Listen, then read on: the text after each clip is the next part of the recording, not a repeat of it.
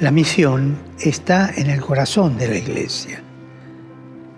Y más aún, cuando una iglesia está en sínodo, solamente esa dinámica sinodal la lleva adelante la vocación misionera, es decir, la respuesta al mandato de Jesús de anunciar el Evangelio.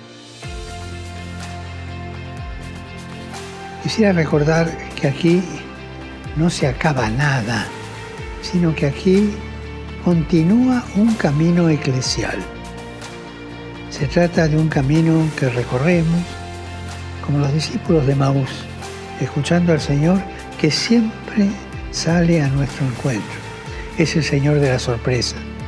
Por medio de la oración y el discernimiento, el Espíritu Santo nos ayuda a realizar el apostolado del oído, o sea, escuchar con los oídos de Dios para poder hablar con la palabra de Dios.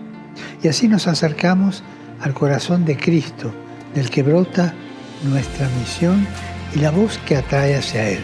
Una voz que nos descubre el centro de la misión, que es llegar a todos, buscar a todos, acoger a todos y buscar a todos sin excluir a nadie.